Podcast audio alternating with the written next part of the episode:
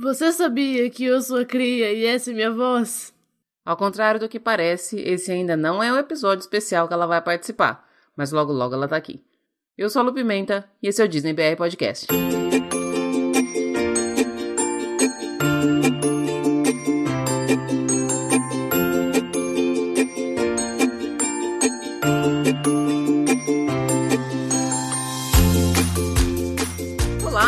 Pessoal, bom dia, boa tarde, boa noite, boa madrugada, sejam todos muito bem-vindos ao episódio número 52 do Disney BR Podcast.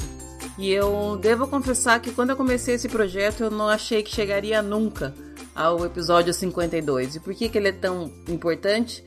Porque teoricamente ele completa um ano hoje, né? Com esse episódio a gente completa 52 semanas no ar no próximo episódio, a gente já pode dizer que o podcast tem um ano de idade. E não poderia ter forma melhor de comemorar do que com uma viagem para o nosso lugar preferido no mundo. Eu tô gravando esse episódio na segunda-feira. Na quarta, quando ele vai ao ar, é justamente a véspera da minha próxima viagem. E eu tô numa ansiedade que não tem tamanho, gente. Eu já tinha falado aqui algumas vezes, acho que foi até nos stories que eu falei mais vezes, que eu não tava tão ansiosa, porque eu tava super ocupada ultimamente com um monte de coisa da faculdade, trabalho e coisas aqui de casa, mudança e tudo mais. Tudo o que aconteceu na minha vida nos últimos meses e que ainda está acontecendo não me deixou sentir essa viagem tanto quanto eu gosto de sentir as minhas viagens. Eu sempre fico pelo menos uns seis meses viajando antes de viajar. Eu adoro esse pré-viagem, a programação, a, a ansiedade, tudo isso, e eu não tive muito tempo de curti tudo isso dessa vez. Tá certo que vai ser uma viagem mais rápida, é a minha primeira viagem mais rápida, eu espero que seja a primeira de muitas, porque agora, como eu tô um pouquinho mais perto, facilita um pouco, mas eu normalmente, com dois meses antes, eu já tava preparando a mala, já tava separando roupa, já tava deixando de usar as roupas para não correr o risco de na hora que eu quiser pôr na mala a roupa tá suja. Tava ficando louca já, fazendo contagem regressiva, eu colocava post-it pela casa inteira. Ontem mesmo a cria me lembrou que da vez que a gente foi a última vez, com 72 dias a gente grudou 72 post-its pela casa e fomos tirando um a um. Agora faltam três dias. Hoje é segunda, a gente viaja na quinta. Quando esse episódio for ao ar, eu já vou estar tá quase indo. As quartas-feiras, como vocês sabem, é o dia que eu fico o dia inteiro na faculdade, então né, eu já tenho que estar tá com tudo pronto.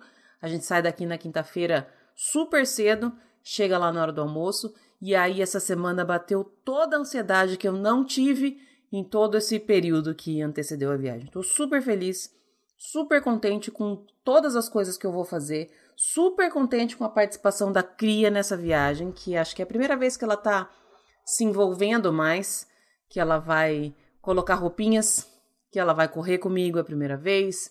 Vai ser a primeira vez de muitas coisas. Eu tô mega master ultra feliz por estar dividindo essa viagem com ela, que com certeza é a minha companhia mais especial, a melhor pessoa que poderia ir junto comigo. E no sábado a gente estava aqui em casa, faltando literalmente uma semana para nossa viagem. Eu entrei no, My Disney Experience e consegui marcar o Fast Pass da atração que ela mais ama, que é o Flight of Passage. Já estava quase conformada que a gente não ia conseguir essa atração, mas a gente conseguiu. Teve alguém que me perguntou se tinha um segredo. Tem um segredinho, gente. Eu vou até já começar esse episódio falando nisso. Primeira coisa, aquele segredo que todo mundo sabe, né? Que tem que tentar toda hora. Se, se você não conseguiu com 60 dias, continua tentando. Se você não conseguiu com 30 dias, continua tentando. Uma hora, possivelmente dá. A possibilidade de você conseguir um Fast Pass depois que passou o seu prazo, é, ela aumenta se você tentar no dia. Então, se você está no parque, a possibilidade de você conseguir um Fast Pass é maior. Depois que você usou seus três Fast Pass, então você tem que ficar lá tentando, atualizando o aplicativo toda hora. Na hora que você passar seu Magic Band com o último Fast Pass, seu terceiro Fast Pass, já entra no aplicativo e já vai tentando. E assim, entra, volta, atualiza, F5, volta, entra de novo, porque cada vez que você entra no, na página dos FastPass, cada vez que você atualiza o seu telefone, ele aparece opções diferentes. Outra dica, e essa eu descobri há pouco tempo, e por coincidência ela funcionou dessa vez. Existem três horários no dia que são mais propícios de você conseguir FastPass São os horários que provavelmente o sistema atualiza, que ele libera mais Fast Pass, que ele cancela de quem cancelou, porque não é como reserva de restaurante. Se eu tiver uma reserva, uma reserva não, se eu tiver um Fast Pass marcado e eu for cancelar ele agora, não adianta eu falar para qualquer pessoa assim, ó, oh, entra aí que eu vou cancelar agora. Ele não aparece na hora. O, o sistema tem uns horários certos de atualizar. E esses horários são, logicamente, no horário que abre, que é às 7 horas da manhã. Tudo isso horário da Flórida, tá, gente? 7 horas da manhã.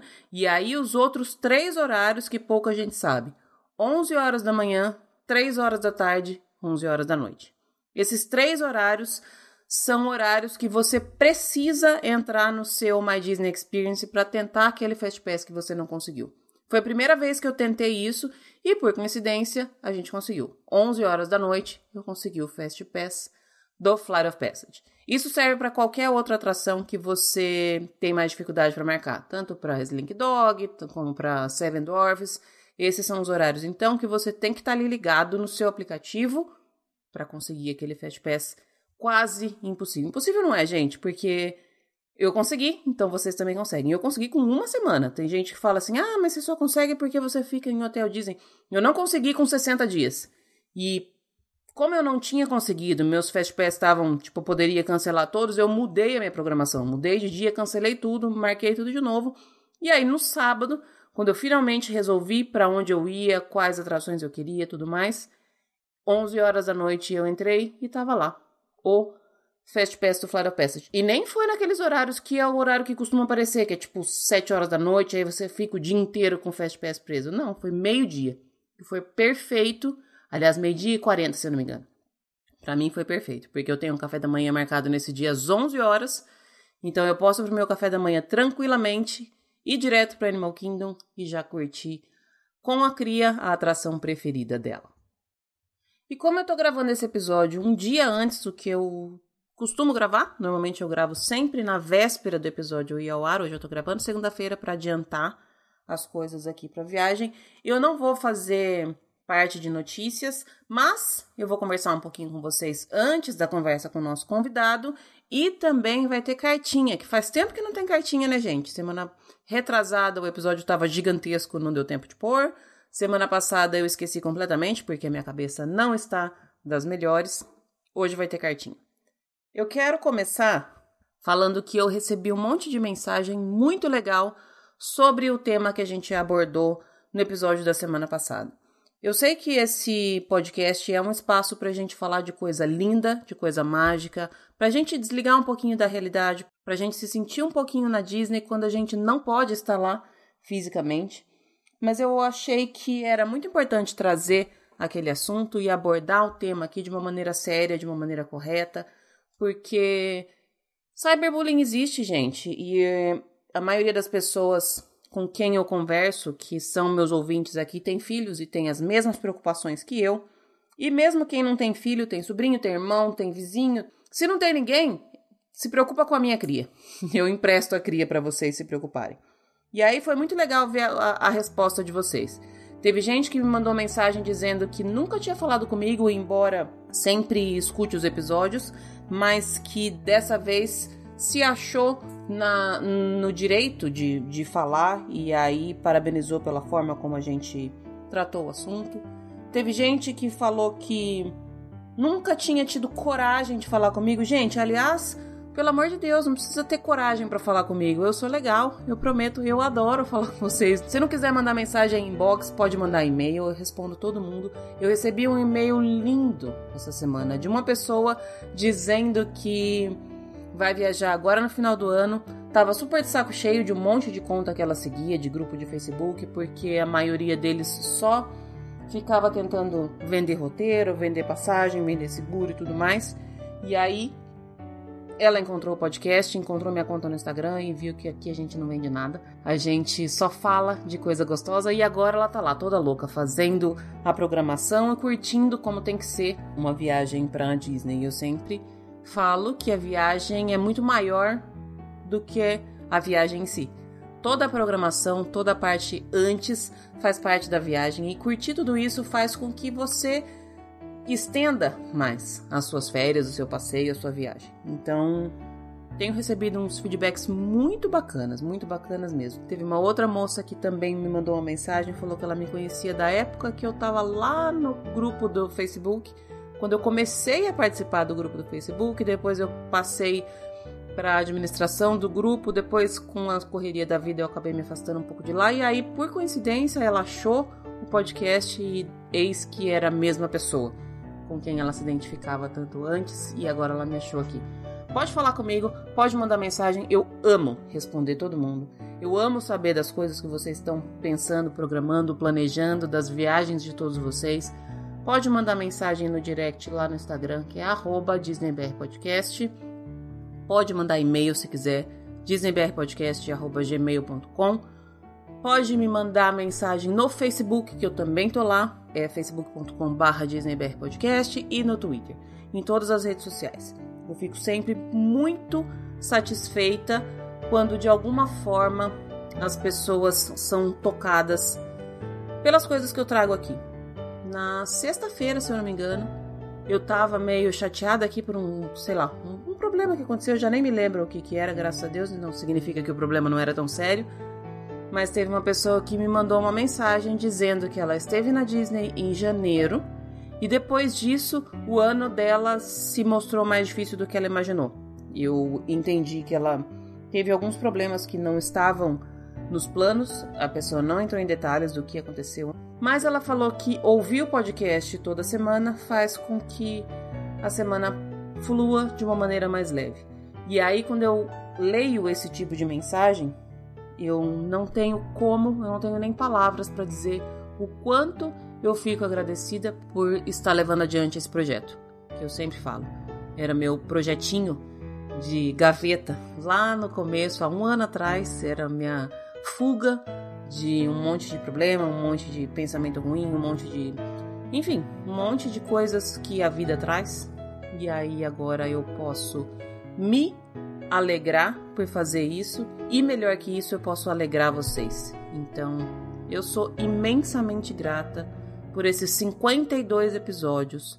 Eu espero que venham muitos outros. Eu espero que vocês sintam aí do lado de lá, do lado de vocês da do fone, o tanto de energia positiva que eu coloco nesse projeto em cada episódio, em cada vez que eu sento aqui para gravar e conversar com vocês.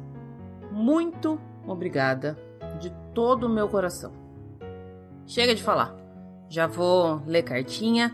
A conversa de hoje é com o meu amigo Jefferson, que é o dono do Instagram @jrbonga, um cara demais de legal, uma pessoa sensacional, incrível, daquela pessoa que dá vontade de ficar conversando para sempre, que dá vontade de chamar para sentar aqui em casa e tomar uma cerveja, tomar um café, qualquer coisa que seja. É, o episódio ficou um pouquinho diferente porque a gente, por alguns momentos, fugiu um pouco da temática só de Disney mas a gente falou de uma coisa que eu acho que muita gente aí vai se identificar, especialmente quem é criador de conteúdo, quem está querendo crescer no negócio de uma forma é, online, especialmente pelo Instagram. Enfim, fica aí que tá muito legal mesmo. Eu fiquei super contente com o resultado e eu acho que ele vai abrir uma série de episódios que eu quero fazer de gente que trabalha com outras coisas que não roteiro, que não vender passagem, vender ingresso, mas que de alguma forma tem a Disney no seu trabalho. Antes, tem beijo especial. Quero mandar um beijo para Carol, que é a noiva do Marcelo. Quero mandar um beijo para Yasmin Scaramucci, que falou que o episódio que a Cria vai participar provavelmente é o episódio mais esperado do ano. Eu demorei um ano para conseguir convencer ela a participar com a gente. Espero que ela não desista. E também quero mandar um beijo pro Diego Fedose. O Diego achei super legal que ele me mandou uma mensagem esses dias quando eu comentei sobre decoração das janelas dos resorts. Ele falou: "Olha, eu já vi gente que decorou com post-it". E aí eu lembrei de você. Adoraria decorar com post-it, mas os meus post-its Disney eu não uso nem quando eu preciso usar, quanto menos para decorar a janela de resort, né? Bora pra cartinha, depois tem conversa. E não esqueçam de me acompanhar, porque amanhã eu tô chegando na Terrinha.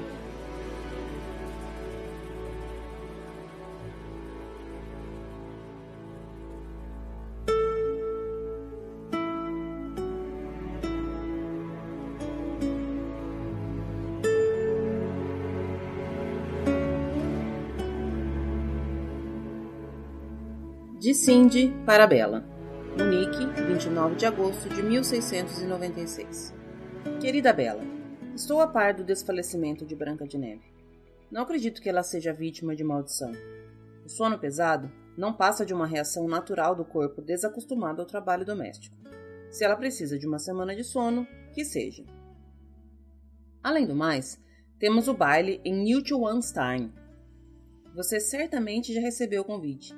Madrasta tacou fogo no meu, mas eu vi os que circulam no bode saltitante. O príncipe convocou todas as donzelas do reino, prometendo que ao final da festa ele escolherá a futura princesa. Sim, até aquelas desqualificadas foram convidadas. Estamos fazendo um comboio. Conseguimos algumas charretes quebradas. Hoje à noite eu combinei de ajudá-las com um concerto, e com isso, meu lugar está garantido. Será um baile com toda a pompa de corte, o que implica conseguirmos roupas decentes. Quanto a isso, cada uma está se virando como pode.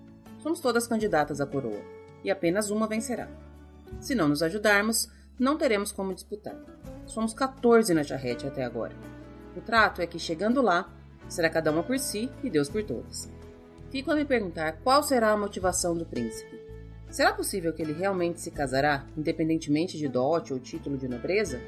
De acordo com as instruções do convites, eu, na minha decadência, estou tão apta ao posto quanto você, uma princesa legítima.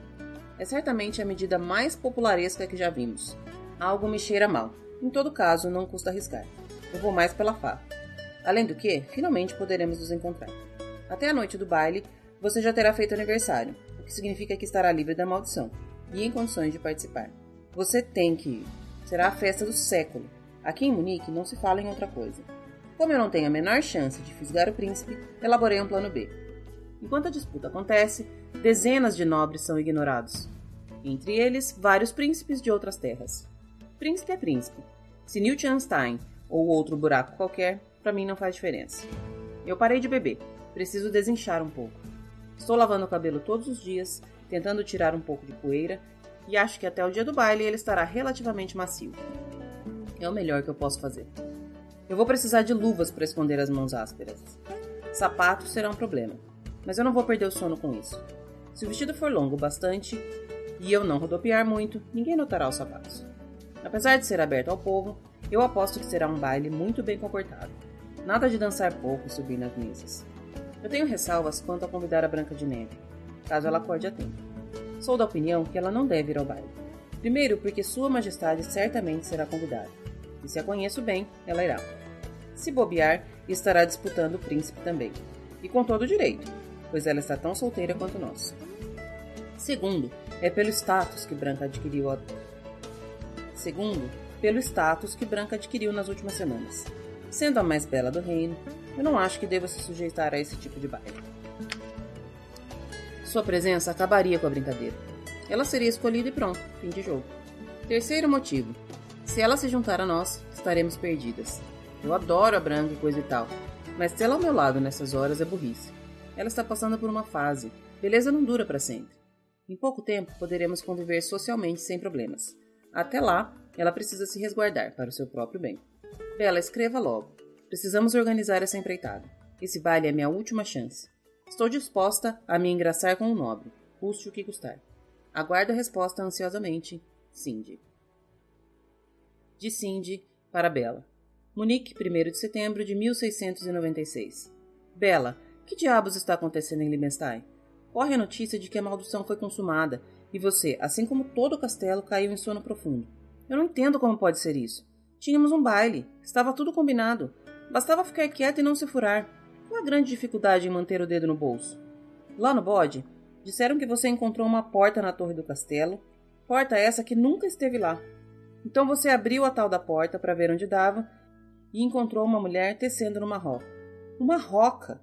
Não para por aí. Movida por uma curiosidade mórbida, você mostrou interesse pelo objeto e perguntou à estranha se podia experimentar. Prefiro poupá-la do resto. Somente uma completa idiota cairia numa armadilha dessas. Bem, essa é a ideia que o povo faz das princesas. Agora, todo o castelo de Liebenstein dorme e não temos mais notícias, apenas boatos absurdos. Eu tenho quebrado a cabeça tentando entender o que aconteceu. A única explicação que encontrei é que talvez você tenha sido possuída pela síndrome da mão alheia. Não seria de todo impossível. É uma anomalia comum entre as rainhas. Existe cura, mas geralmente a doença só é identificada depois de ter causado males terríveis. Eu me lembro de um ocorrido num reino não muito distante daqui. Envolvia uma rainha que muito amava o seu marido. Certa noite, essa rainha sentiu um formigamento na mão esquerda. Tentou de tudo para aliviar o incômodo, mas não havia jeito. Então ela desceu até a cozinha do castelo para pedir ajuda à cozinheira. Como era muito tarde, não encontrou ninguém acordado. Estava voltando para o seu aposento quando a mão formigante agarrou uma faca que alguém por descuido deixou ali sobre o balcão. A rainha tentou gritar por socorro, pensando que seria atacada, mas a mão enfiou a faca dentro do bolso e tapou sua boca, calando-a. A rainha correu até o marido. Isso ela podia fazer. Tinha completo controle das pernas, do cérebro, dos braços e dos olhos. Apenas a mão esquerda tinha se rebelado. O rei dormia profundamente. A rainha, desesperada, tentou de todo modo acordá-lo. Foi-se a berrar, mas os berros foram abafados pela mão.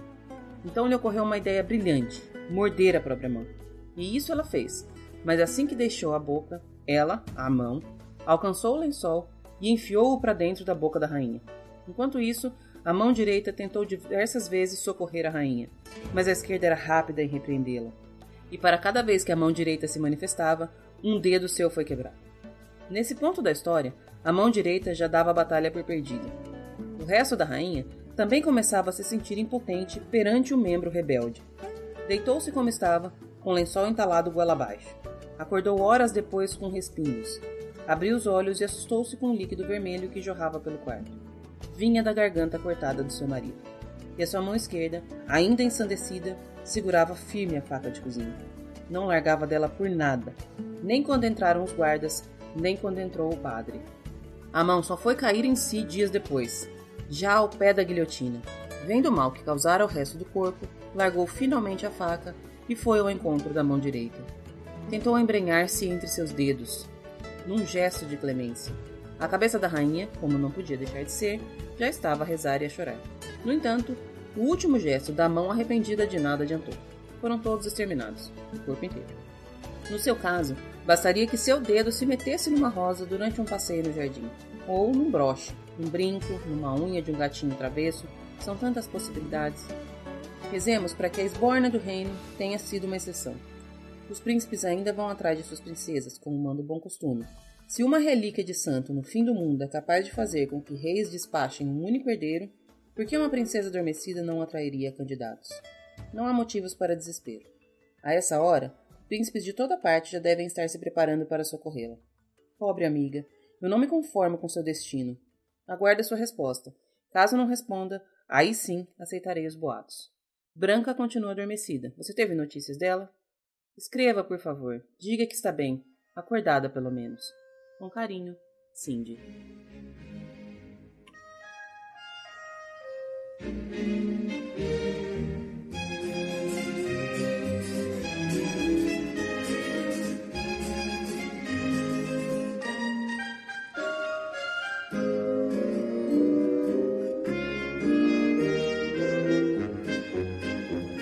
Estamos de volta e hoje eu tenho o prazer de conversar e conhecer o dono de uma das contas mais fofas do Instagram. Já tinha recebido diversos pedidos. Chama o Jefferson, chama o Jefferson. E agora finalmente deu certo. Tive que esperar ele voltar de uma viagem super legal pra gente gravar. E eu tô falando com o Jefferson, que é o dono do Instagram, jrbonga. Jefferson, muito obrigada pelo seu tempo. Seja muito bem-vindo. Imagina, Lu, eu que agradeço a oportunidade. Eu que agradeço é, ter sido chamado, é, ter sido apontado por outras pessoas. É um prazer gigantesco poder conversar com você, poder conversar com a dona desse podcast sensacional, que sempre está trazendo pessoas incríveis aí. E falando do que a gente mais gosta, que é falando de Disney. Hum, legal. Bom, a gente já estava conversando aqui um pouquinho antes. Eu falei que eu costumo fazer os nossos episódios como se ele fosse uma conversa de bar. Ele só não é de bar porque não dá pra gente tomar uma cerveja pelo Skype. No dia que conseguirem fazer isso, aí vai ficar perfeito. Vamos dar um jeito. Vamos lá. Eu vou começar, Jefferson, com a pergunta que eu faço para todo mundo. Algumas pessoas não gostam muito de responder, mas tem que passar por ela para chegar nas próximas. Eu queria que você Vamos me lá. falasse da sua atração preferida na Disney em Orlando. Ó, é difícil porque eu não fui tantas vezes assim pra Disney mas o, o, Magic Kingdom é um, é um parque que me chama atração, muita atenção, uh, mas o que envolve a, as áreas de Toy Story Pixar, isso realmente me cativa. Uh, então, Space Mountain, o Toy Story Mania, isso me chama muita atenção. Eu acho que a questão do colorido, uh, dos detalhes que tem nas filas, então realmente eu acho que essas, principalmente o Toy Story Mania, é o que realmente uh, me, me cativa. Eu acho muito divertido e a quantidade de detalhes que tem, e aí você relembra do filme. Uh, do quarto, do Andy e tudo mais, então eu gosto muito. Mas é difícil você falar de alguma coisa preferida dentro da Disney, é. né? É, eu acho que desde a construção inicial da Disney lá na Califórnia, eu acho que já foi se pensando para que não escolha algo, escolha tudo, né? não, não, tem como, é difícil, é o que você falou, é difícil você as pessoas te responderem isso justamente porque é muita coisa boa ali você gosta um pouquinho de um, um pouquinho do outro, mas é difícil você falar assim, putz, esse daqui eu não gosto. Acho que até o carrossel, que é o mais simples, é algo que chama atenção. Tem isso mesmo, todo mundo fala, e, e algumas pessoas já me falaram, dá a impressão que se a gente escolher um preferido, dá a impressão, dá a impressão que está desprezando os outros, né? Os outros vão ficar chateados com a gente. É bem isso. é bem isso. É, é difícil, até parques, né? Você pergunta para as pessoas qual que é o seu parque preferido. É difícil. É. É, é difícil porque todos têm um, um atrativo diferente, tem um ambiente diferente, te traz uma lembrança diferente. Então, são, são escolhas complicadas. Jefferson, eu queria. A sua escolha eu acho que não, não surpreendeu ninguém, porque quem te conhece sabia que você ia atender pro Toy Story, né? Não tinha como fugir disso. Mas eu queria que você me, me falasse um pouquinho do seu, do seu background. Como é que você chegou até onde você está hoje? Como é que surgiu essa ideia de você criar essa sua conta no Instagram? Como é que foi essa sua caminhada? Como é que está sendo? Me conta um pouquinho de, de do, do seu caminhar. Bom, foi assim, começou em meados de 2014. Uh, eu sempre gostei muito de, de animação, eu sempre gostei muito de desenho. Uh, e eu sempre desenhei.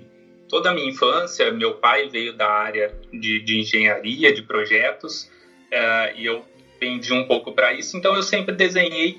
E chegou numa época que eu estava numa escola uh, aqui em Campinas, a Pandora, uma das, das escolas mais conceituadas de artes que tem aqui em Campinas e região. E eu comecei a desenvolver um pouco mais essa questão dos desenhos só que eu queria mostrar isso para as pessoas. Uh, aquilo simplesmente ficava nos meus cadernos e eu falei, poxa, eu queria mostrar isso para outras pessoas. Só que eu também não queria ir para o lado do Facebook. Eu não queria postar no Facebook porque é uma rede social que, a princípio, uh, não, não me agrada muito. Enfim. E aí, na época, eu conheci o Instagram. Até as primeiras fotos que eu postei na, no perfil, eu já comecei como JR Bunga, uh, foi algumas postagens de alguns desenhos meus. E aí você começa a mexer no, no Instagram, em diversas comunidades, uh, eu me deparei com fotos com o, os brinquedos. Uh, eu vou falar toys ou action figures, porque a galera que me segue vai ficar brava se eu falar que é brinquedo que eles têm. uh, então, o que, que acontece? Uh, eu comecei a ver diversas fotos que o pessoal fazia. Eu falei, poxa, isso daqui é, é legal. Até que eu me deparei com, uh, com uma conta onde tinha algumas fotos com o personagem Woody. Falei, poxa, isso é interessante. Vai unir tudo que eu gosto. É Disney, é animação, é um personagem que eu tenho um, um certo carisma. E aí eu comecei a procurar. Só que nessa época, hoje é um pouquinho mais aberto, mesmo assim ainda tem uma rivalidade muito grande uh, nessa área que a gente chama de toy art. Uh, porque naquela época já o pessoal ele, eles não abriam muito onde encontrar esses personagens e até mesmo como fazer as fotos. Uh, então eu demorei algum tempo para descobrir que tipo de personagem que era aquilo, o que de fato era aquilo, se era um, um, um simples boneco, e aí no caso eu descobri que é um action figure, ou seja, é um personagem que ele é articulado, e aí veio a dificuldade de onde comprar esse boneco. Eu entrei em contato com diversas contas, porque aí eu comecei a procurar pelo uh, pelo nome do personagem e o, o tipo dele, e aí abriu-se um leque gigantesco uhum. de pessoas que têm esse boneco igual ao meu. Só que aí você perguntava para as pessoas, principalmente os brasileiros, eles não respondiam. Eles se negavam a contar da onde veio esse personagem, uh, até que eu entrei em contato com algumas pessoas da Indonésia. É um Caramba. pessoal que, assim, eu não conheço o local, mas eu tenho uma vontade muito grande. Uh, e tem diversos amigos de lá que falam: Poxa, quando você vir, entre em contato que a gente vai se encontrar.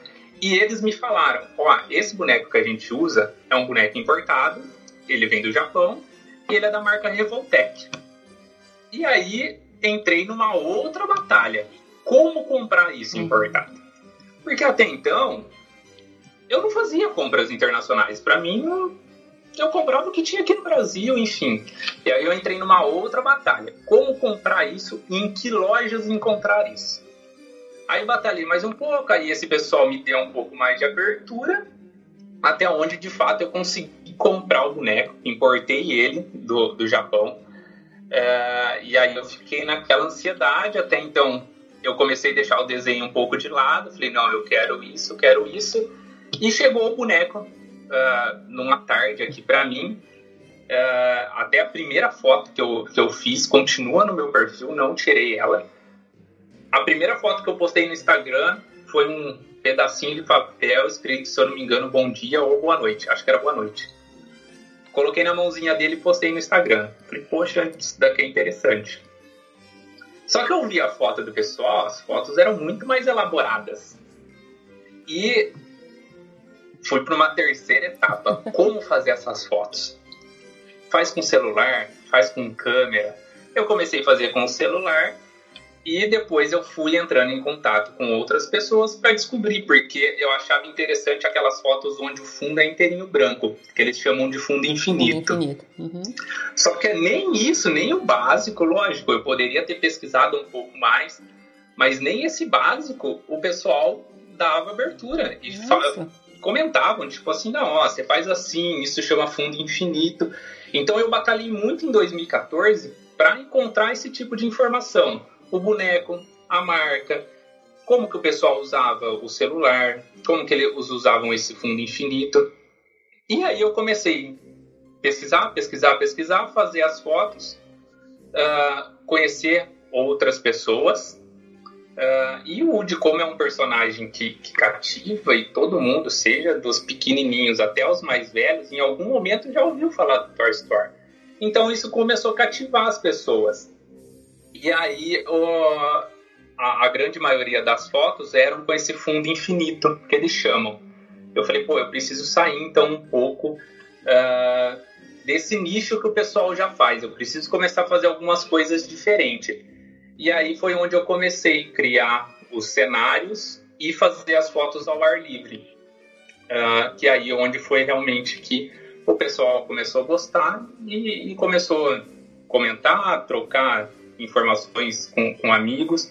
Mas no, no começo, o meu grande público era de fora. Hoje eu tenho muita gente aqui do Brasil, mas o grande público era de fora. Até porque isso é, tem um. É muito bem visto fora do país. Uhum. Indonésia, Japão, os Estados Unidos, uh, eles têm comunidades muito fortes referente a esse tipo de foto. Que foi onde eu comecei a me apoiar nessa galera.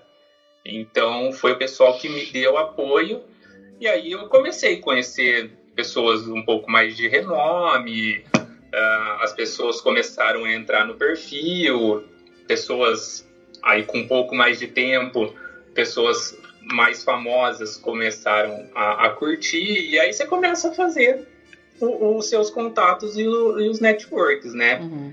E aí foi que hoje já faz aí cinco anos e assim, conheci muito, muita gente famosa, não digo, mas assim, eu conheci muita gente é, que me acompanha desde o comecinho, é, muita gente que me dá uma baita, uma força, tá sempre mandando mensagem, e pessoas que me deram oportunidades gigantescas, né? É, acho que aí a gente vai poder falar um pouquinho mais, mas tem pessoas aí que quem me acompanha sabe que a todo instante eu comento, porque são pessoas que me abriram portas enormes. Que legal. É, então, é, isso foi um pouquinho. É difícil saber, porque assim, você vem de uma. Eu acho que a gente se encontrou num ponto comum, porque eu não tenho nada a ver com a sua área inicial. E aí a gente se encontrou na Disney. Uhum. A verdade é essa. Mas é muito legal saber essa, essa trajetória e as, as, dificuldades. E eu digo porque, assim, eu, eu olho hoje a sua conta e eu não tenho nem ideia de tudo isso que você passou. Eu não tenho nem ideia de que você precisou comprar um boneco na Indonésia, sabe? Isso, é, isso é muito legal saber. Eu acho muito, muito bacana. E por outro lado, um pouco triste também de você ver o tanto que as pessoas são. Eu acho que assim, cabeça pequena, né, Jefferson? Porque é uma, um, um, nicho fechado que você falou da, da, sua experiência, mas eu já vivi isso com outras áreas também, nada a ver, e às vezes até um pouco na própria comunidade Disney, porque eu acho que isso é um pouco de, da outra pessoa, um pouco de insegurança, porque eu não vou ensinar para outra pessoa aquilo que eu sei, porque senão ela vai tomar meu lugar. E eu vejo isso também, porque assim, eu, eu a gente estava falando antes de começar a gravar, quando eu comecei, a, quando eu criei o podcast, eu não sabia absolutamente nada de podcast. Eu sabia o que eu ouvia de podcast. E aí eu fui atrás, fui pesquisando, acabou que assim, tive, tive, consegui encontrar quase tudo que eu precisei. As pessoas com quem eu entrei em contato foram muito solistas comigo, e eu faço muita questão de passar isso para frente. Tanto que eu tenho uma amiga que já virou minha amiga mesmo, a Carol, lá do Expresso Orlando, que assim, eu, um dia que ela virou para mim e falou assim: "Ah, eu queria criar um podcast também". Eu falei: "Mas cria agora. Vamos lá, eu te ajudo, te ensino". Porque é gostoso você passar para frente aquilo que você que você aprendeu. E aí eu vejo com um pouco de tristeza esse esse esse lado que você contou de, de comunidade fechada, de gente que não ajuda. Não sei se você sentiu isso também um pouco no começo. Parece que sim, pelo que você falou, né? Não, com certeza.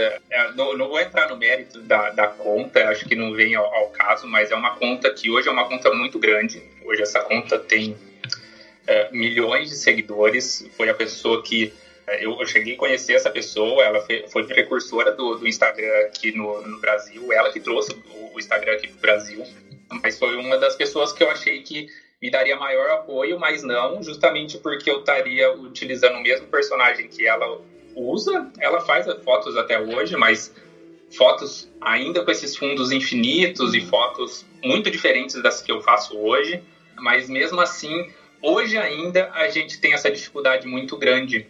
Eu acho que é justamente isso, ou insegurança ou essa busca desenfreada por número de seguidores, é. principalmente no Instagram. Hoje o Facebook é uma rede social que é, tem um nicho dela, eu, eu, não acompanho muito, mas dá a impressão de que está caindo um pouco, uhum. uh, mas o Instagram continua muito forte e as pessoas estão nessa busca desenfreada por seguidores. Então, assim, se eu ensinar como eu fiz a minha foto, a pessoa vai fazer a mesma foto, será que ela vai ter mais engajamento do que eu? Então eu não vou ensinar, é. porque a pessoa é uma concorrente. E a gente viu isso muito forte, mas muito forte mesmo. Alguns meses atrás, eu viajei agora, coisa de uns dois, três meses atrás, no máximo, estourando três meses, uma pessoa dos Estados Unidos, de uma comunidade, entrou em contato comigo e falou assim: Ó, oh, Jefferson, a gente vai fazer uma espécie de um campeonato aqui no Instagram.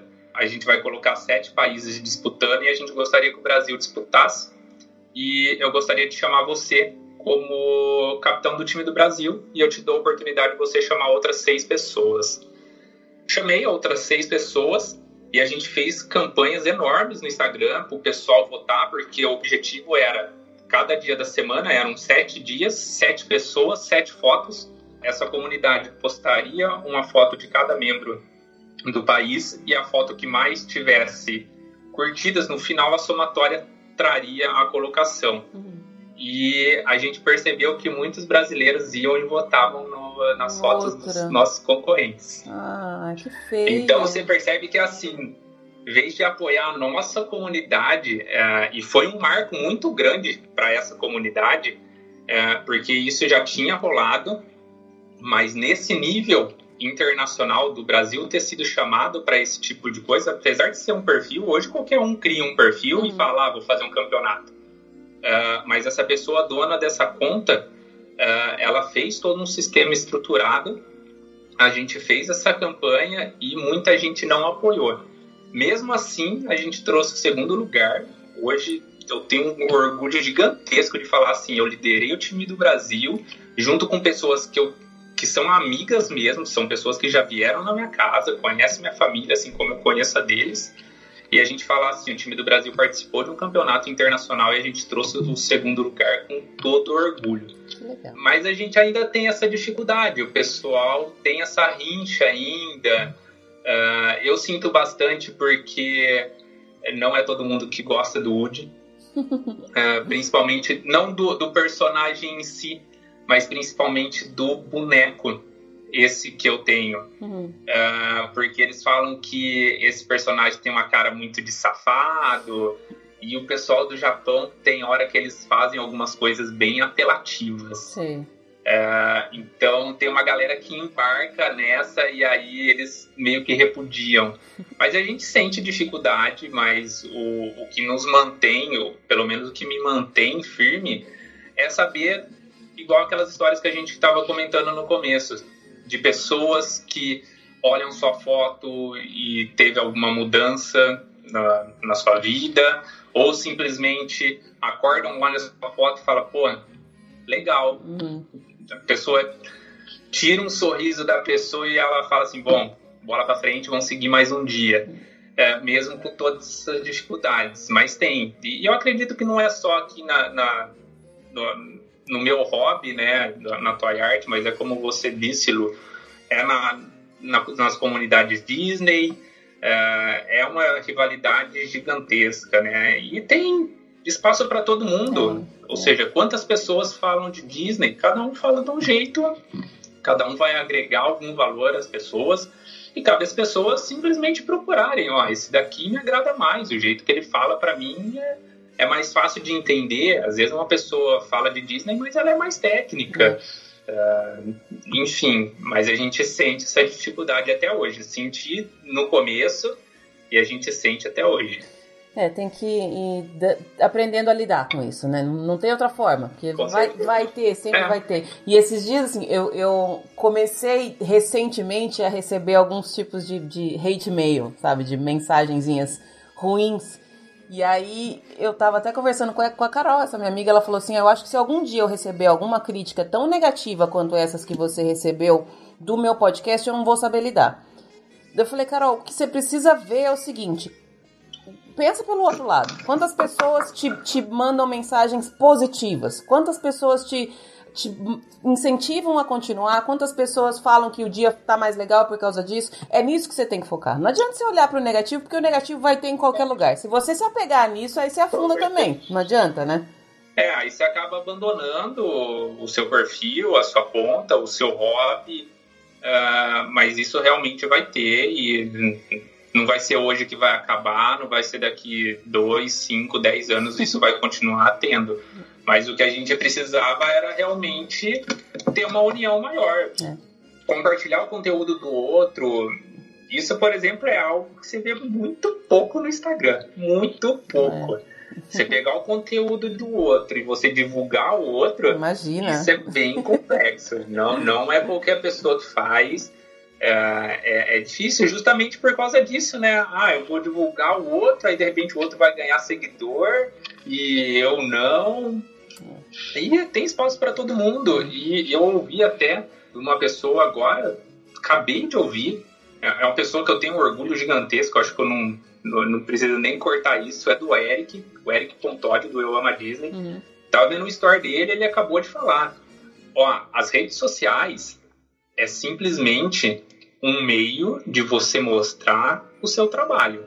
A rede social não é o seu negócio. Uhum. Então eu acho que é bem por aí, ou seja, existe espaço para todo mundo. A rede social é só um meio de você mostrar o que você faz. Uhum. E aí cabe você ter talento para fazer as coisas bem feitas. Exato.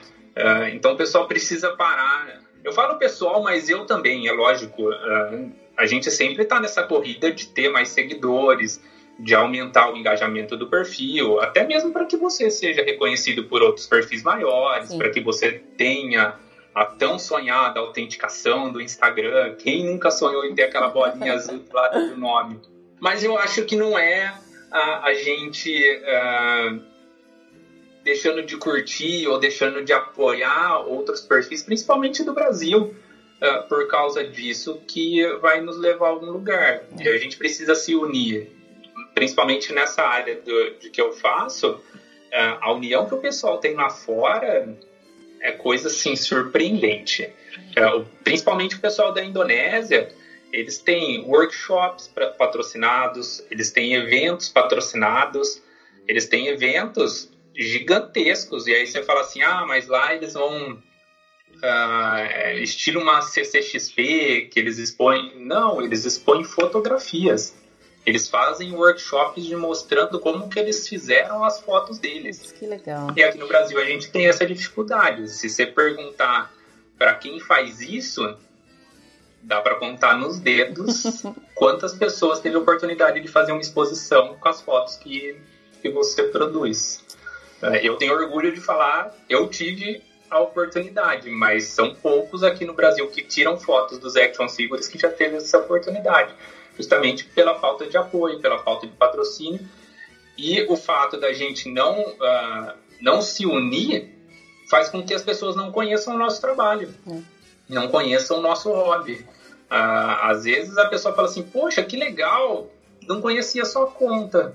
Tá. Então, a, galera precisa se unir um pouquinho mais. Precisa abrir um pouco mais a, a mente, né? Na verdade, quanto mais pessoas é. estiverem divulgando o trabalho daquele, da, do seu nicho, por exemplo, mais gente vai conhecer e vai trazer benefício para todo mundo. Não é que pra ninguém vai roubar nada de ninguém, né? Não. Assim, enfim, eu acho que esse tipo de problema a gente tem desde que o mundo é mundo, né? Não adianta. A gente, a gente não vai é, conseguir resolver é, eles também, né, Jeff? Agora me fala uma coisa, mudando um pouquinho o rumo da conversa, como é que é a sua ligação com a Disney? Agora vamos ir pelo outro lado, aí a gente vai juntar os, as duas coisas. Como é que você. Por que, que você escolheu o Woody? Você falou que tem uma ligação com o Woody, um, uma, um, sei lá, se identifica mais com ele. E da onde vem a, seu, o seu, a sua paixão pela Disney? Da Disney desde pequeno. Sempre tive um sonho de conhecer a Disney desde de molequinho. Sempre gostei muito dos desenhos, uh, mas não, não tinha condições de, de ir de fato para a Disney. Com relação ao Woody, uh, quando eu comecei a ver as fotos lá em 2014, uh, ah, foi um personagem que eu percebi que ele se ele era muito próximo da gente. Então, dependendo da, da situação que eu colocava, que eu colocasse ele, ele ia se assemelhar muito a gente. Então, por exemplo, se eu colocasse ele tomando um copo de leite, isso remeteria a uma pessoa adulta ou uma criança tomando um copo de leite. Então, foi onde eu falei, pô, Toy Story é um, é um filme que eu gosto muito, eu me identifico muito. O personagem Woody é um personagem carismático, conhecido por todo mundo. E o boneco em si, ele tá muito próximo da gente. Então vou conseguir colocar ele no nosso em cenas do nosso dia a dia de uma forma mais fácil do que, por exemplo, se eu colocasse o Batman, uh, sei lá, o Homem-Aranha, é um pouco mais difícil. De repente você colocar o, o Batman tomando banho. não, não, fica uma coisa meio estranha, não é algo que, que a gente vê no dia a dia. Uhum. E aí pelo fato de Toy Story ser da, da franquia e da Pixar da Disney hoje, uh, foi algo que começou a juntar essas paixões que eu tinha. Questão de animação, a questão de, da Disney. Uh, e aí, nesse meio tempo, foi onde eu comecei a seguir perfis que falavam de Disney, uh, perfis que falavam dos parques, e aí eu fui conhecendo outras pessoas. E nesse conhecer pessoas, conhecer pessoas, foi onde eu comecei a conhecer esses perfis maiores. Aí que hoje eu sigo aí a, até hoje. Então tem o Eu Amo Disney, Clube WDW, Orlando Wish, Orlando Revista e N outros uh, perfis. E esses perfis começaram a, de certa forma, uh, abrir um pouco o, o meu leque eu acho que um dos perfis que deu uma alavancada para mim, uh, quando, eu, comecei a fazer umas fotos, as fotos, foi um perfil que não tem nada a ver com Disney, não tem nada a ver com fotografia, uh, mas é uma pessoa que eu tenho uma consideração muito grande. eu tenho pouquíssimo contato com ele hoje, mesmo com a esposa dele, mas é o Conrad, do Condizila. Sim. Hoje, maior perfil de videoclipes, se eu não me engano, pelo menos do Brasil, é disparado. Uhum. Uh, mas foi, uma, uh, foi algo muito legal, porque assim, o, o Conrad, ele é muito fã de Toy Story. E próximo do aniversário dele de 2016, se eu não me engano, 2016, 2017, a, a esposa dele, a Alana, entrou em contato comigo e falou assim: vai ter o aniversário do Conrad e eu gostaria que você viesse para cá. Eu falei, nossa, como assim, né? E naquela época ele já era estourado. E eu fui para casa dele a convite dela, participei do aniversário dele. Uh, e nessa época tinha N outros MCs lá, então tinha o MC Brinquedo, o MC Bin Laden, tinha outros MCs. E o, o fato de eu ter feito uma foto com ele, o, o Conrad e o, a Jess Woody, e depois uma foto do MC Brinquedo uh, com o Woody, foi onde a galera deu, uma, deu um up no, no perfil. Uhum. E desde então eu comecei a conhecer outros perfis. Veio o Eu Ama Disney, o Clube WTW, uh, e foram perfis que foram me abrindo portas uh, para que eu tivesse pelo menos esse contato mesmo que pelo, pelo Instagram. Uhum. Uh, e aí as pessoas começaram a gostar, a se identificar. E nesse meio tempo, o objetivo, quando as fotos começaram a ter maior repercussão, eu comecei a fazer contatos com lojas porque eu vi que era uma oportunidade, por exemplo, de eu fazer as fotos e divulgar o produto dessas lojas de uma forma diferente. Que foi a, a primeira divulgação que eu fiz foi de uma loja que hoje uh, é fechada, mas a, da Toys R Us, onde eu fiz uma foto para eles divulgando o, um dos brinquedos uh, da, da loja e aí foi me abrindo outros leques. Então vieram outras empresas, outras lojas. Então eu consegui inserir pelo menos o nome da loja ao contexto da foto. Uhum. E aí fez com que de fato o perfil começasse a tomar outros rumos. E nesses outros rumos foi onde os perfis da Disney, que mexem com Disney, começaram a ver as fotos e começaram a entrar em contato. E aí sem questão comercial, nada, uh, eu fui fazendo amizade com essas pessoas. E eu tenho amizade com essas pessoas até hoje. E a proximidade da Disney, uh, de ficar mais próximo, não digo do perfil Disney, mas de assuntos da Disney, uh, foi justamente quando eu fui para São Paulo, ano passado, quatro anos atrás. Foi a primeira vez que eu fui para Disney depois que eu retornei, eu fui para um evento em São Paulo, onde aí de fato eu conheci muita gente envolvida com Disney e aí realmente eu me aproximei mais ainda. Então eram pessoas que aí a todo instante falavam para mim, ó, oh, faz desse jeito porque a Disney olha com outros olhos esse tipo, ó, oh, não mistura isso com isso porque a Disney não é muito fã então eu comecei a filtrar um pouco mais do que eu fazia, justamente por essa proximidade. Legal. E aí minha paixão por Disney só, só cresceu, né? Porque aí eu consegui juntar tudo. A, a animação, o personagem, a vontade de, de conhecer a Disney e a possibilidade de estar em contato com perfis que só falam de Disney, vivenciam Disney e conhecem Disney uh, com outros olhos. Legal. É muito bacana. Mas e eu acho assim, você falou de, de alguns pontos da sua, da sua trajetória em que você encontrou pessoas que de alguma forma te abriram portas no sentido de trazer muitas pessoas para sua conta. Mas eu acho que, que só isso não basta, né, Jefferson? Porque se você não tivesse um conteúdo bom, as pessoas chegariam na sua conta, mas não ficariam na sua conta. Isso é uma coisa que eu, eu costumo falar bastante nessa, nessa dessa guerra, que eu falo que hoje em dia é uma guerra, né? Por conseguir seguidores, não é. sei o quê. Esses dias teve uma pessoa Nossa. que me falou assim, mas você só tem 3 mil seguidores. Eu falei, cara, e às vezes eu não dou conta de responder as pessoas que me falam. Se eu tivesse 15 mil, eu ia ficar louca. Então, assim, eu não quero. Eu, meu, meu, o, meu, o meu objetivo não é ter um milhão de pessoas, é ter um contato próximo com as pessoas que estão aqui. E isso para mim é, é, é, interessante, é bacana. É, e como você falou, é lógico que a gente quer que, que, o nosso trabalho seja visualizado por mais pessoas, porque a gente acha legal. Eu acho legal o que eu faço e você também acha legal aquilo que você faz, então dá essa vontade de falar assim, eu queria que mais gente conhecesse isso, porque mais gente vai gostar disso também. Mas é, é, é uma é uma luta, né? É uma luta e é uma guerra, porque você tem que ter, você tem que oferecer coisa para as pessoas ficarem. Eu achei bem interessante esse ponto que você falou de ter tido a oportunidade de estar próximo de pessoas muito grandes e que te abriram portas, mas com certeza, se você não tivesse o seu conteúdo próprio, se o seu conteúdo não fosse bom, todas essas pessoas que vieram para sua conta por conta dessas outras pessoas grandes não ficariam. Então é, é, é difícil. Não, não adianta só a gente buscar tá próximo, tá, quero estar tá em evento, quero tirar foto com fulano, quero postar foto com fulano, porque o que vale mesmo é aquilo que você está produzindo e aquilo que você está entregando, né?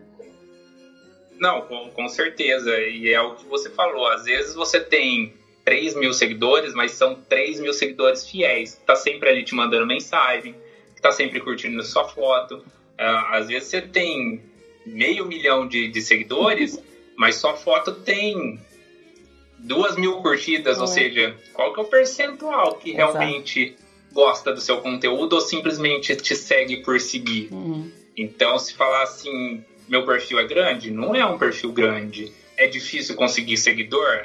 É, com certeza. Mas hoje os seguidores que eu tenho são seguidores fiéis. A gente percebe, eu percebo que são as mesmas pessoas que estão sempre comentando, são as mesmas pessoas que estão sempre te mandando mensagens. Uh, então, acho que isso é legal. Acho que mais do que números, ter esse público fiel esse público que de fato gosta do seu conteúdo, eu acho que é mais importante do que realmente número, né? números. É.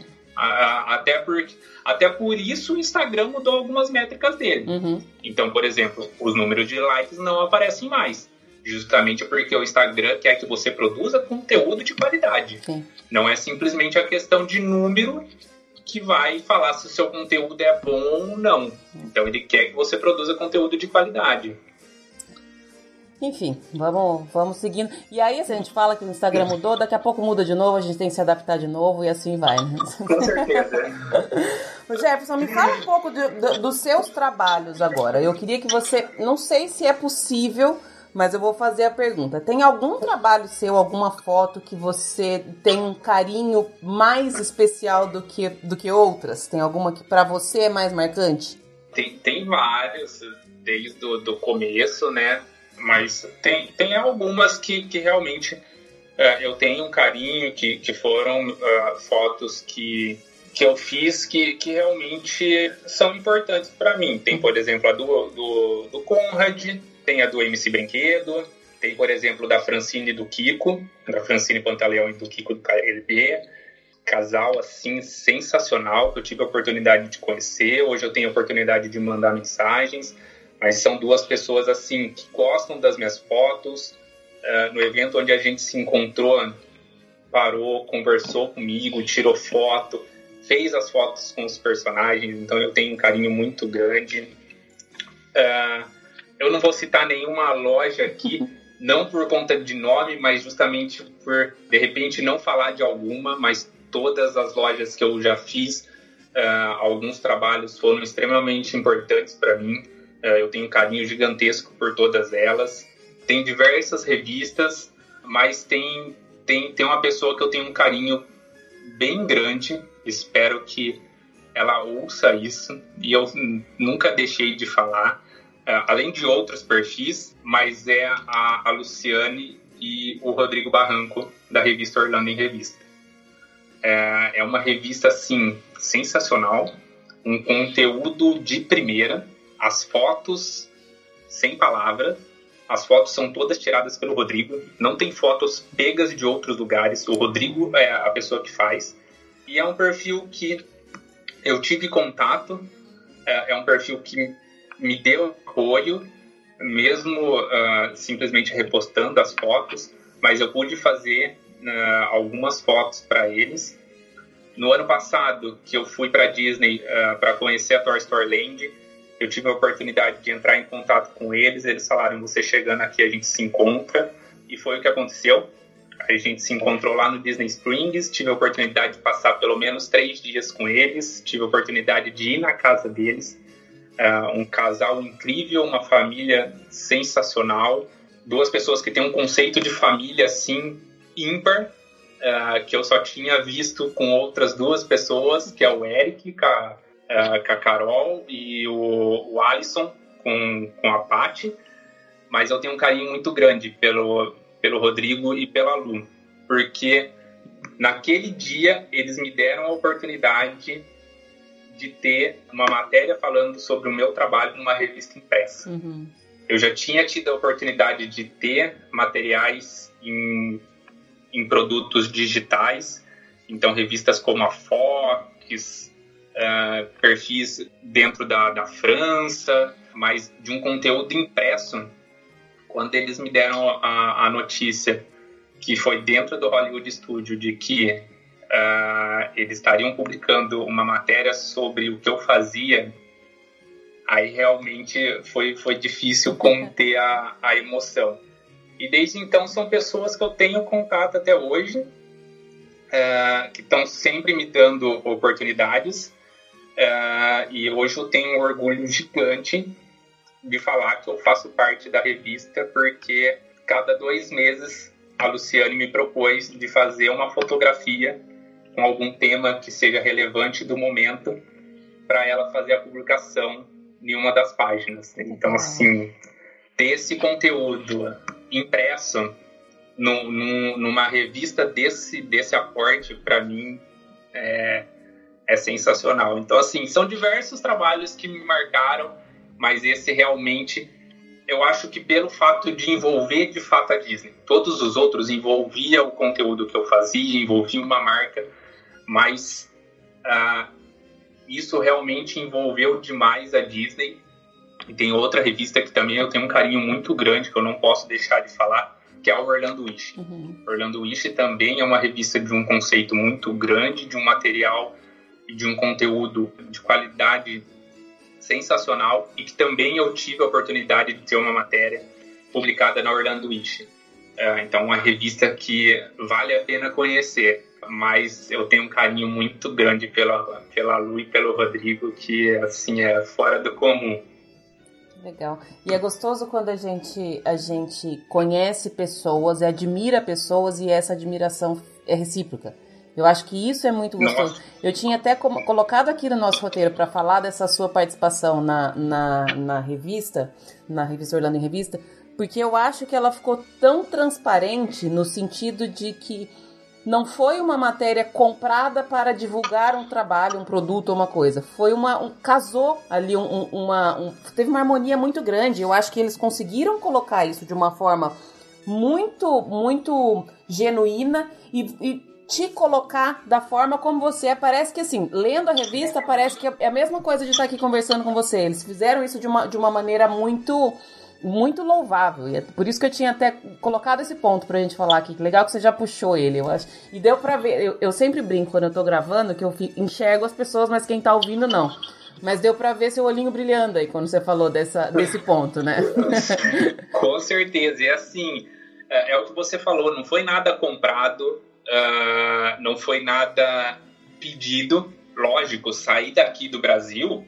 Uh, primeiro com a intenção de conhecer os dois, é, de conhecer de fato a revista, mas uh, de de repente ou, a, haver de fato essa oportunidade, mas eu saí daqui sem a pretensão de pedir alguma coisa e eles também em nenhum momento eles falaram assim, ah, vamos fazer, vamos fazer neste momento porque é mais oportuno. Não, é, eles fizeram no momento que eu estava lá, no momento onde a a Toy Story Land tinha acabado de ser inaugurada, tinha inaugurada há alguns meses, é, e ainda eles fizeram com todo carinho, porque a matéria foi publicada na revista de aniversário do Mickey. Uhum.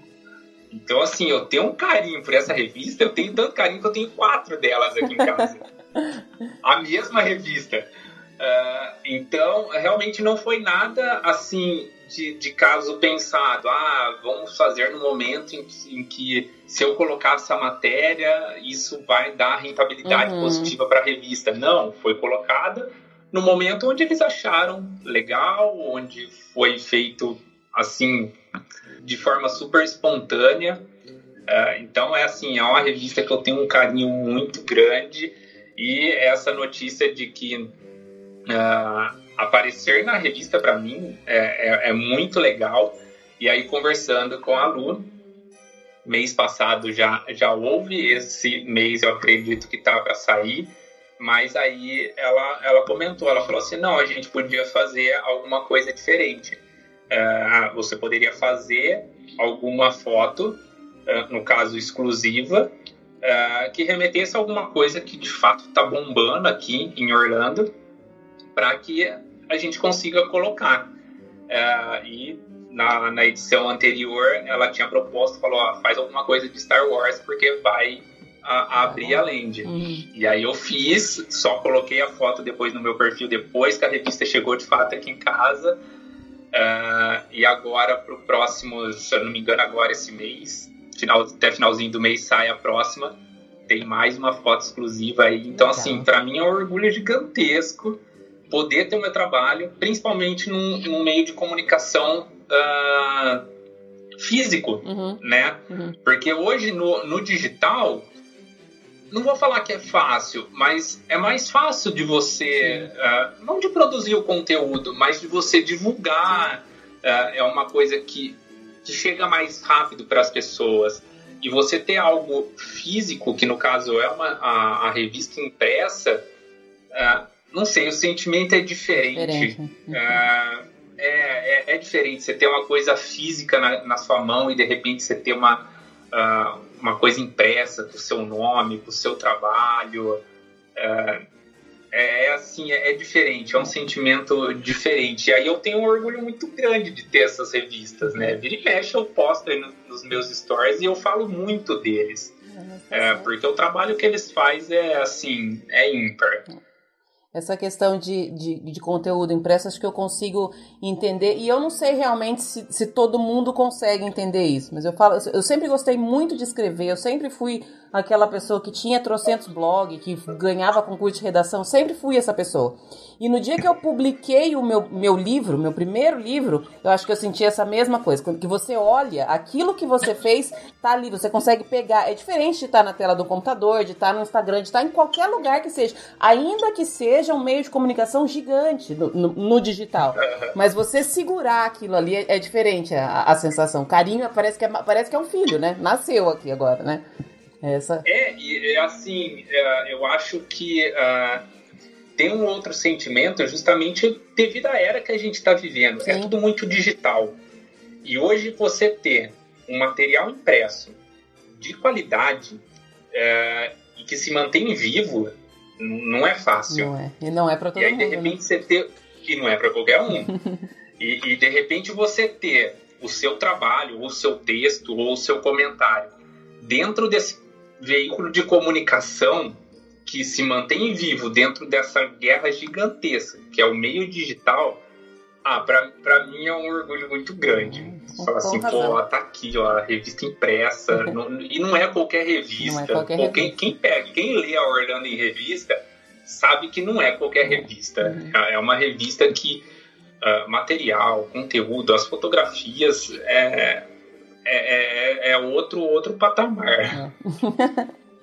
Bom, eu tinha falado para você que a gente cria o roteiro e acaba fugindo completamente daquilo que a gente, que a gente se programou. Tô adorando a conversa aqui. Mas eu queria falar um pouco agora, Jefferson, queria falar um pouco das suas fotografias especificamente. Como é que você escolhe, como é que você cria cenário, toda essa essa esse antes que tem, porque a gente vê a foto pronta e eu imagino que tem um trabalho gigantesco por trás daquilo, né? Eu fico, eu adoro ficar olhando para cada detalhezinho, mesmo aqueles que estão lá no fundinho embaçado, sabe? Eu adoro ficar olhando e tudo, todas aquelas partes ali, eu sei que tiveram um trabalho, nada tá ali por acaso, né?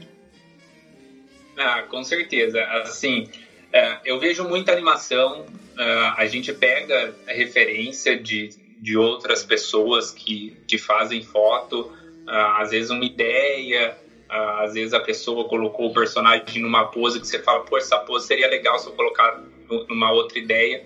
Mas o que normalmente eu faço é buscar cenas do nosso dia a dia. Uh, eu continuo assistindo muita animação para que eu tenha essas referências, mas eu acho que o, o meu dia a dia uh, é uma fonte de inspiração muito grande. Até porque todas as fotos uh, ela vem com esse mesmo conceito de colocar o Woody ou qualquer outro personagem em algo que seja possível a gente fazer no nosso dia a dia. Uhum. Uh, e, e, algo de fato sempre alegre. É difícil você ver alguma foto, eu, eu acredito que eu não tenha uh, foto dos personagens brigando ou alguma luta, alguma coisa do tipo, até porque uh, não seria esse o espírito no caso do, do Woody. Uh, mas eu acho que a questão do dia a dia, até porque como eu tento trazer essa questão do, da rotina para os personagens, uh, eu acho que, que é uma fonte de inspiração muito grande. Os amigos, lógico, com, com fotos que eles produzem, às vezes você pega algumas ideias, uh, às vezes uma pose, às vezes um acessório. Uh, outra coisa que hoje eu não deixo de, de colocar nas fotos é a questão de detalhes. Uma pessoa, quando eu comecei a fazer as fotos, e uma pessoa que uh, disse para mim: investe na questão dos detalhes, porque isso vai fazer a diferença nas suas fotos é, a Cláudia, Cláudia, eu acho que o perfil dela tá como Cláudia Disney com dois Y. Uh, uma pessoa que eu conheço, se eu não me engano, há pelo menos quatro anos pelo Instagram, mas eu nunca tive a oportunidade de conhecer ela pessoalmente. Uh, já montou roteiro para mim, uhum. sempre me ajuda nas minhas viagens. Mora em São Paulo, mas não tive a oportunidade de conhecer ela ainda. Então ela sempre falou, ó, investe nos detalhes. Então hoje você pode ver que é difícil uma foto minha uh, não ter um detalhe, uhum. ou um fundo diferente, ou alguma miniatura. É raro isso, justamente porque uh, é uma forma até mesmo de chamar a atenção das pessoas, para que as pessoas parem e de fato observem tudo que, que tem ali. Uh, a questão de cenários. Uh, aí realmente tem um processo uh, mais complexo, né? Uh, o cenário, se a gente está numa viagem, a gente acaba usando a, a, paisagem ou o ambiente como o próprio cenário, mas ainda existe uma dificuldade porque os bonecos são pequenos e não é uhum. qualquer lugar que você coloca que a coisa uh, fica harmônica. Mas os cenários onde eu faço as fotos em casa, aí eles são preparados com a gente tem um dos materiais que a gente usa bastante é o Depron. É como se fosse uma placa de isopor, uh, mas eu já fiz cenários com papelão.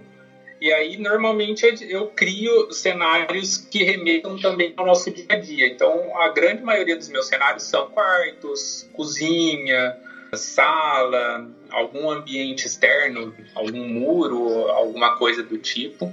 Só que eu também não consigo produzir muito, porque eu moro em apartamento e eu não tenho onde guardar tudo isso. Entendi. E eu não tenho onde expor tudo isso. Então a minha coleção não fica exposta, diferente de alguns amigos que têm aquelas prateleiras com aqueles bonecos todos, eu não consigo fazer isso, eu não tenho espaço. Então eu tenho que produzir os meus cenários, eu faço as minhas fotos, eu desmonto tudo e guardo. Então eu tenho um processo muito trabalhoso quando eu vou fazer uma foto. Uhum. Uh, fica tudo guardado em caixas, então eu tenho que tirar tudo isso das caixas. Uh, eu tenho que estar com a ideia muito bem elaborada para que eu tire as coisas realmente da onde eu preciso tirar. Eu não consigo ficar desmontando tudo que tem aqui no apartamento para conseguir montar esses cenários, fazer a foto e desmontar para que a coisa não fique bagunçada.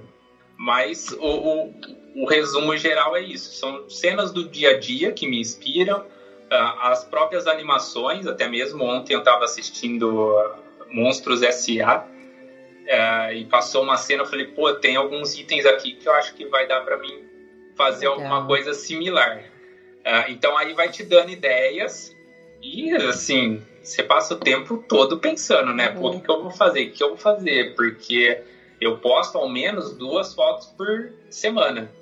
Então, assim, é, é, um, é um tempo que eu tenho que desprender e, assim, a todo instante a gente tem que pensar em coisa nova. Sim. Então, hoje meu perfil tem mais de mil fotos, eu acho que não tem nenhuma repetida. Caraca. E aí vai se tornando mais difícil, porque, pô, mais de mil fotos e todas diferentes, né? Diferentes. Exato. Tem que, tem que. Quando eu tava. Agora você tava me falando de, de às vezes estar tá assistindo alguma coisa e, e, lembrar, eu lembrei de quando eu conversei com a Dani, do mundo da Tinker. Que ela, ela é. falou que ela tem essa, esse mesmo pensamento, mas nas roupas que ela vai usar, que ela sempre vai super caracterizada para os parques, né? É. E aí ela, ela falou, e você me lembrou exatamente a mesma, a mesma coisa, porque assim, a gente começa a viver tanto aquilo que a gente faz que de repente seu olhar tá todo voltado para isso, né? Você tá, você tá numa situação que não tem nada a ver, sei lá, conversando, você tá no supermercado, você tá não sei aonde, você fala, putz, isso aqui vai dar certo. E aí você encaixa isso é.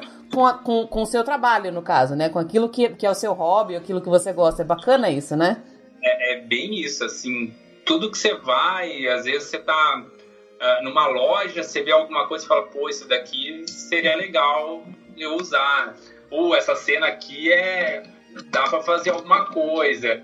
Então já teve momentos que eu anotei em caderno algumas ideias. Tive um estalo, falei, poxa, eu acho que vai ficar uma foto legal. Aí, como eu tava com um pouquinho de tempo, eu falei, bom, já vou tentar montar. Então você fica o tempo todo.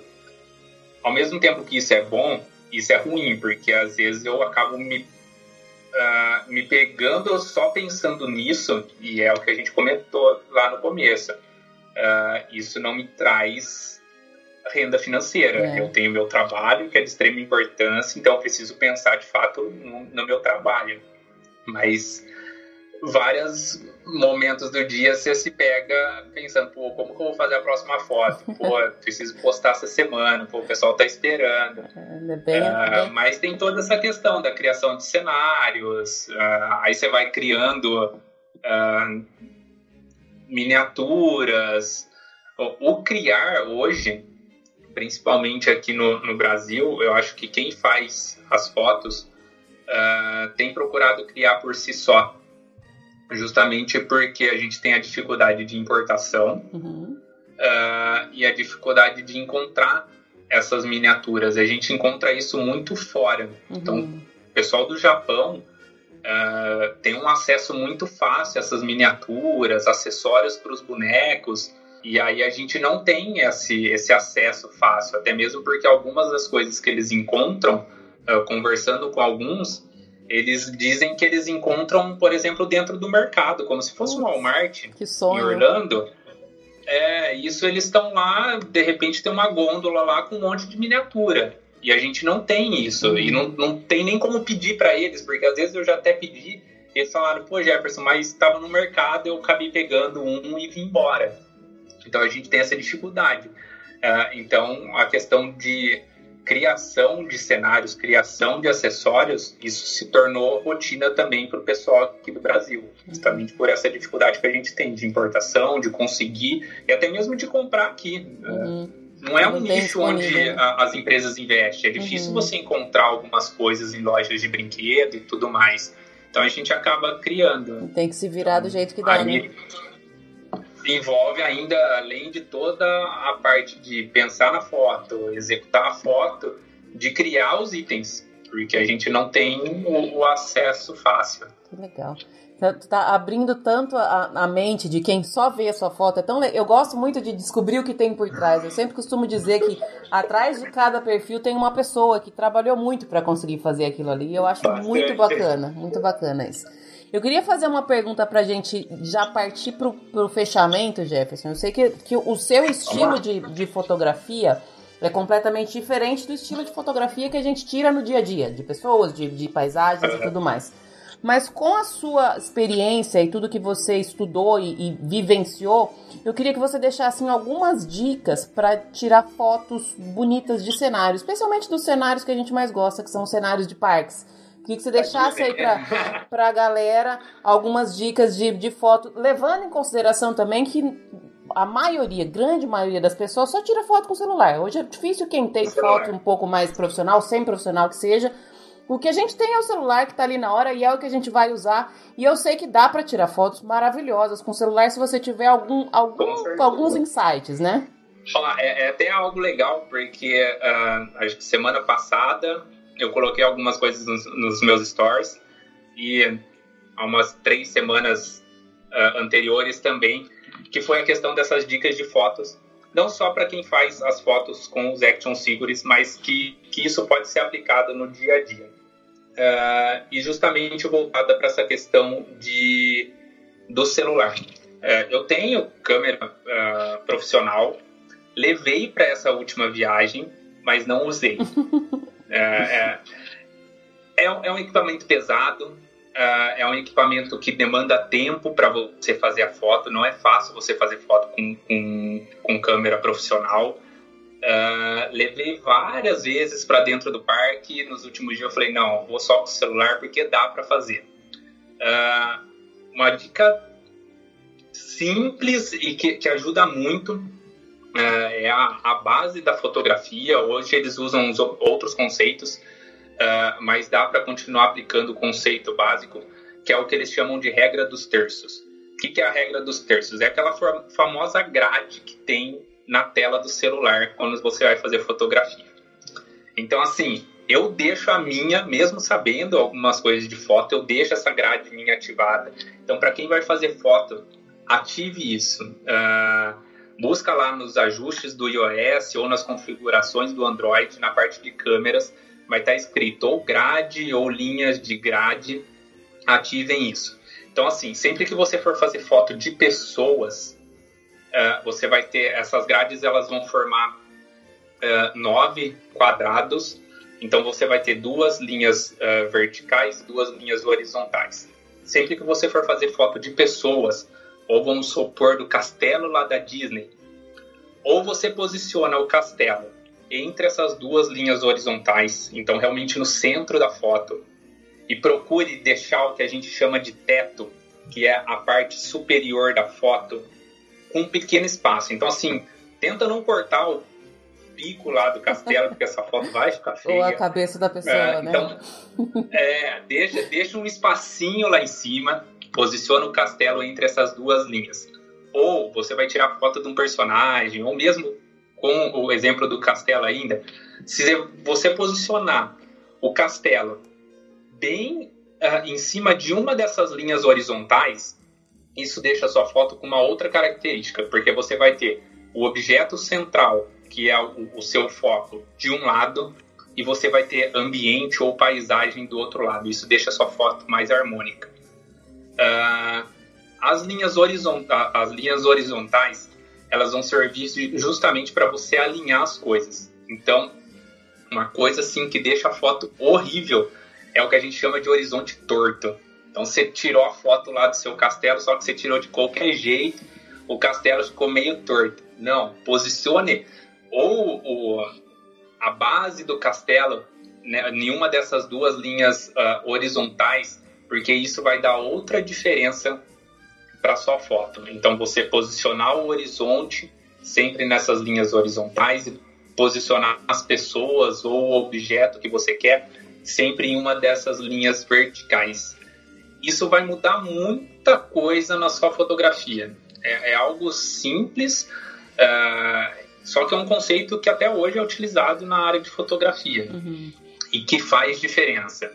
Uh, faz muita diferença você fazer esse posicionamento. Uh, e aí é questão de, de, de, criatividade. Lógico, você pode fazer uma foto diferente, uma foto um pouquinho torta ou não, mas esses conceitos realmente te dão outra, outra perspectiva. Então, assim, o pessoal que me acompanha viu e, e uma galera gigantesca gostou e muita gente depois me mandou mensagem, ah, mas eu não acho essa função. Então, assim, a pessoa não tem nem a função ativa no celular. Uhum. E é super simples.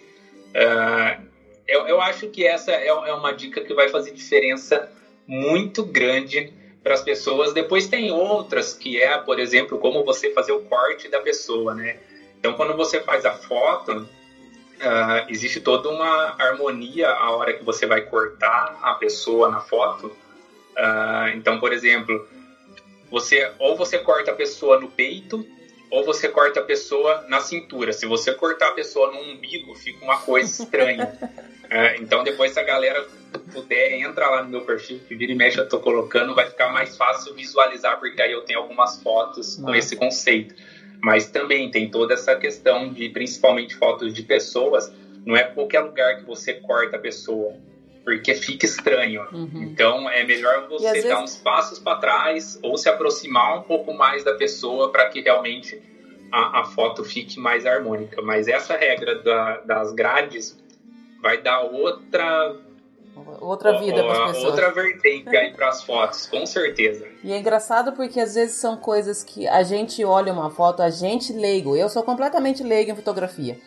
E aí você olha, você sabe que a foto tá estranha, mas você não sabe o que, que aconteceu naquela foto. Porque, assim, sei lá, o cenário era bonito, era o castelo, era lindo. E mesmo assim ela ficou estranha. E de repente são essas dicas que, que muda completamente a foto, né? É, às vezes o cortar o topo do castelo, poxa, não ficou legal. E, e, você poderia ter dado dois, três passos para trás. É uhum. É difícil, o pessoal fala assim, poxa, é difícil ficar tirando foto lá. Uh, é difícil, mas espera, é uma coisa que vai te, te eternizar. Uhum. Outra coisa muito legal e que uh, uh, eu prefiro esperar, perder um tempinho, uh, mas é a hora que você vai tirar, por exemplo, a foto, vamos supor, do castelo. de repente você está num ponto onde você vê que a movimentação de pessoas não é tão grande. espera um pouquinho, posiciona o seu celular, fica com ele posicionadinho a hora que passar todas as pessoas, a hora que você vê que está um pouquinho mais limpo o, o, seu ambiente, aí você tira foto. De repente a gente vê umas fotos tão legais, pô, o castelo tá todo iluminado, mas você vê aquele mar de gente assim na, na parte de baixo da foto, você fala, putz. É e de vez em quando saem algumas pessoas com umas poses que estragam totalmente a foto, né? Estraga, é. Dá para tirar? Dá, mas aí você tem que levar para um Photoshop, é trabalhoso. Então, assim, espera um pouquinho, porque vale a pena você esperar e, e fazer uma coisa uh, mais bonita. E ainda mais com o celular, uh, é mais fácil. Então, uhum. assim, tira várias. Ah, tudo bem, tirou, apareceu uma pessoa, tira outra. De repente, passou a última pessoa, você tá atento dos lados. Ó, essa pessoa vai passar, a hora que ela terminar de passar, eu vou tirar minha foto com certeza vai dar outra. A sua foto vai ficar muito mais bonita, vai dar outra qualidade para sua foto. Tá. Sabe uma coisa que eu aprendi com tirar foto do celular que parece besta, mas que faz uma diferença absurda? É sempre limpar a câmera do celular antes de tirar foto. Porque às vezes você tá com o celular no bolso, você põe a mão ali na câmera, aí você tira a foto, parece que tu fala assim, nossa, mas tava nublado esse dia, nem embaçado. parece que tava nublado, tava embaçado. Embaçou o fundo, mas embaçou a foto inteira. Não custa nada, pega a manga da camisa, que seja, e passa ali na foto. E depois que eu aprendi isso, eu, eu falo que eu virei a louca de limpar a câmera, porque eu tiro a foto, daí eu olho e falo, putz, esqueci de limpar, eu tiro de novo. E, e sai outra foto, outra foto completamente diferente. Com certeza. Né? Isso é uma coisa que eu vejo, quase ninguém pensa nisso e é tão simples. Limpar, limpar a câmera, seja a câmera frontal ou a, a, a traseira. É, e outra coisa legal que o pessoal às vezes pergunta é assim, poxa, como o pessoal faz aquelas fotos que parece que eles estão voando lá na frente do castelo, que o pessoal pula e tudo? É muito simples. É, eu não sei se os celulares mais antigos têm, mas os mais novos têm uh, o, o botão onde você faz a foto, se você segurar esse botão, ele dispara centenas de fotos. Enquanto você ficar pressionando o botão, ele dispara centenas de fotos. Então, assim, a hora que você vai tirar a foto, você fala para a pessoa, você se programa com ela. A hora que ela for pular, você já segura esse botão e sai disparando as fotos. A hora que você abre a sua foto no seu rolo de câmera, você consegue selecionar, porque ele bateu várias fotos, uhum. você consegue selecionar aquela melhor e aí fica as famosas fotos que o pessoal parece que tá voando. As fotos ficam muito legais. Uhum. E também é um recurso super simples. Uhum. Às vezes a pessoa não sabe de que ela segurando o botão, ela vai disparar várias fotos e vai ter a oportunidade de captar a pessoa aí uh, pulando. Até mesmo porque o celular ele dispara foto muito rápido. Uh, diferente de uma câmera que você tem que fazer diversos ajustes. Então, acho que é, que é outra dica legal aí, a pessoa pessoal pode ir treinando, treina aí no quintal, sei lá. Uh, que, Foi, vai pôr os filhos para começar a pular, os vizinhos, foi todo mundo para pular, tirar foto, tirar, fazer é... pose agora para a próxima viagem só fazer foto bonita. E, é, e dá, dá para fazer. E, e, assim, você tem que explorar esses recursos do celular porque é o, o aparelho que está todo instante com todo mundo. É, é, difícil hoje, são raras as pessoas que hoje você vê, por exemplo, no parque com máquina fotográfica. Uhum. E aí essas pessoas você vai ver que são fotos de um outro nível. Sim. Uhum. Mas o pessoal que está com celular também tem capacidade de fazer fotos incríveis. Uhum. É, justamente se atentando a essas coisas. Posicionamento da pessoa, a, a própria limpeza da câmera, às vezes você vê umas fotos e fala assim, putz, essa câmera tava embaçada, porque assim, tá borrado, ou, ou a mesma foto borrada. Ou seja, o celular é tão fácil de tirar foto, tirou a foto, automaticamente o celular já te mostra, dá uma olhadinha, vê se realmente a foto ficou boa. Uhum. De repente você tira a foto tão rápida daquele personagem que de repente estava te olhando, você fala assim, putz, o Mickey estava me olhando. É. Você tira a foto e de repente você vai embora, a hora que você abre a putz, ficou borrado, perdeu a oportunidade. Uhum. Então, assim, tira várias, tira mais, olha, uh, confere, refaz a foto. A gente sabe que Disney, principalmente, os roteiros são, são apertados, mas dá, dá para ah, refazer pelo menos a foto de novo. Jefferson, eu adorei te conhecer, adorei conversar com você. Eu queria ter te conhecido, eu morava em Dayatuba, aí do lado. Se fosse há dois, três meses atrás, eu ia te visitar. Não, mas a oportunidade não vai faltar. Eu vou aí. Pode vir, pode vir, tá super convidado. Não. Ou a gente se encontra na Disney, que é no meio do caminho. Acho que é melhor, o melhor dos mundos a gente se encontrar na Disney. Olha que beleza. 2021, se Deus quiser, eu tô lá. adorei conversar com você.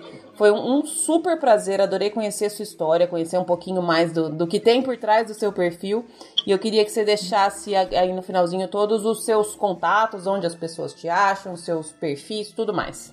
Lu, eu te agradeço, te agradeço muito a oportunidade, te agradeço o tempo que você desprendeu aí para a gente poder fazer esse bate-papo. Uh, te parabenizo pelo trabalho que você faz, é um trabalho sensacional, sempre trazendo pessoas assim de altíssimo gabarito, altíssima qualidade, com histórias incríveis. Então, obrigado de coração mesmo por essa oportunidade. Pode ter certeza que, assim como todas as outras que eu comentei, sejam as lojas, sejam as revistas, isso com certeza vai ficar marcado para o meu perfil, essa oportunidade de estar tá fazendo esse podcast com você. Então, brigadão de coração, Lu. Eu que agradeço, eu que agradeço. Para o pessoal que quer me, me, encontrar, eu principalmente tô no, no Instagram, então é, é, a rede social que eu mais uh, tô, tô, ativo. Uh, então o pessoal pode procurar no Instagram como JR Bonga, é B-O-N-G-A, então JR Bonga. Uh, no Facebook tá como JR Bonga Oficial. No YouTube tá como JR Bonga. No YouTube eu tenho alguns vídeos mostrando como eu faço cenários, uh, fazendo alguns reviews de alguns personagens que eu, que eu comprei novos. Uh, são as três redes sociais que eu, que eu tô mais, mais ativo aí. Mais no Instagram, com certeza, eu, eu tô sempre, sempre online. O pessoal me mandar direct, pode ter certeza que eu vou responder. Uh, mandou mensagem lá nas fotos, pode ter certeza, eu respondo todas, eu não deixo nenhuma uh, sem responder. Então me procura lá que com certeza eu garanto que diversão vai ter. Obrigada mais uma vez, Jefferson. Foi um super prazer falar contigo. Obrigado você, Um beijão. Beijo.